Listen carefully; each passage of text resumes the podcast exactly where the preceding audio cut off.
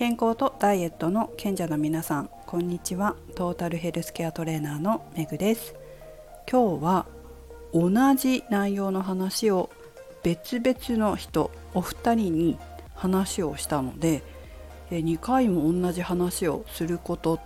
まあ、たまにあるんですけど、まあ、そういうことがあったので、えー、皆さんにもシェアしたいと思います。どんなことだったかというと,、えーと、人って意識できることって1個なんだっていうことなんですよ。それは例えば運動で言うとお腹を引き締めたいって言った時はお腹を意識しますよね。っていうかお腹を意識しないといけませんよね。でももしお腹の引き締めのエクササイズをしているのに足を使ってしまったらこれ結構あるんですよ。ふくらはぎが痛いですとかお腹よりも太ももが痛いですとか、まあ、腰が痛いですとか肩が痛いですとかもあるんですけどこのように自分が今使いたい筋肉引き締めたい筋肉のエクササイズをしていても違うところを意識してしまうと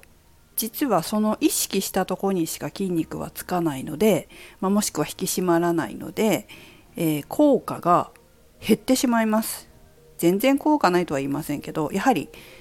意識しながら行うのと意識できずにやるっていうのは違うんですよ。これ人間の体の法則なので仕方ないんです。なのでもし皆さんがお腹を引き締めたくてお腹のエクササイズをしているのにふくらはぎが痛いとか太ももが痛いとか肩が痛いとかってなった場合はそれフォームを直す必要があります。トレーナーさんとかに見てもらってる方だったら絶対それ聞かれてるはずなんですよ。今どこに聞いてますかって。ちゃんとお腹に聞きましたかっていうふうに聞かれるはずなんです。でもし聞いてないって言われたら生徒さんに言われたらトレーナーは絶対フォームを見るはずなんですよ。もしくはもう見ただけでこれ絶対お腹に効いてないなっていうのも分かることは多々あるんですけど、まあ、そう見えない時もあってで聞いてみたら全然違うところを意識してたとかって本当にあるんですよね。そういう場合はトレーナーさんが必ずフォームをチェックしたり、えーと、効果的に効くようにフォームを直してあげたりすると思うんです。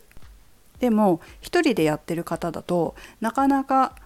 そういったことに気が付かないっていうこともあると思うので、まあ、トレーナーとやっててもあの気がつかないで、え全然違うとこ意識されてたりすることもあるので生徒さんね、えー、一人でやってたらなおさら気づきにくいと思います。なので、えしっかりちょっと頭にこれを入れて聞いてないなと思ったらきちんとフォームを見直ししてください。もったいないです。時間もエネルギーも。これは本当によくあることなのでえ皆さんも気をつけてください。それではメグでした。